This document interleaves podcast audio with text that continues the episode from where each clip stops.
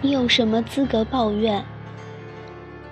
小鱼先生，有一次去唐山出差，为了赶早班火车，我早上六点就起床，七点钟到达火车站，在火车上看了近一个小时的书，发现早起也没有想象的那么难。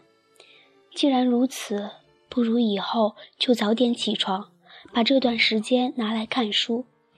第二天，我提前了一个小时，八点钟就到了公司楼下的快餐店，要了份早餐，坐在角落里边看书。快餐店的每个角落都坐着一些人，有人低头看书，有人在做练习题，有人在背单词。在此之前，我觉得自己已经提前了一个小时起床，已经算很努力的人了。但看到他们的时候，我的心情一下子低落了起来。第二周，我在原先的基础上又提前了半个小时，六点半就起床。七点钟的地铁里已经站满了人。七点半到快餐店的时候，每个角落里依然坐了很多学习的人，而且都比我年轻。入睡的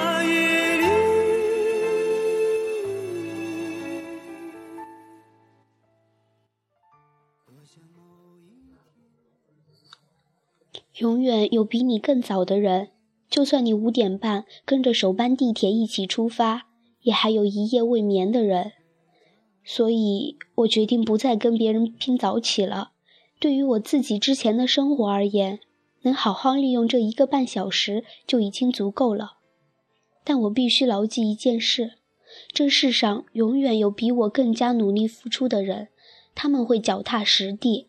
而不仅仅只停留在对生活无尽的抱怨中。是的，对生活不满是这座城市大部分人的常态：不满薪水太低，不满物价太高，不满朋友太少，不满私人空间被工作挤压，不满拥堵的路况。这个时代，每一个人面对如此超负荷的竞争机制，都会充满怨言。抱怨只是发泄情绪的一种方式，关键在于抱怨之后，你是继续保持生活的原样，还是转变对生活的态度。老板不会因为你善于抱怨就给你加薪，客户不会因为你善于抱怨就变得聪明，陌生人不会因为你善于抱怨就主动跟你交朋友，领导不会因为你善于抱怨。就把该你干的工作都分配给别人。事实已经既定，由不得你做主，你也改变不了他们。咱唯一能做的，无非就是不断增加自己的竞争力，获取更大的社会资源，一点点减少身上的负能量。我们大部分人可能出身不够好，天赋不够高，长相不够美。但这些不能成为我们不努力的理由，恰恰相反，正因为我们如此平凡，才需要比别人付出更多的努力。假如你想超越现在的生活的话，不抱怨世界的人，没脾气的人都是不存在的。让自己不用再弯腰去求讨厌的人，这就是努力的意义。早起的时候，记得带上这样的憧憬和好心情。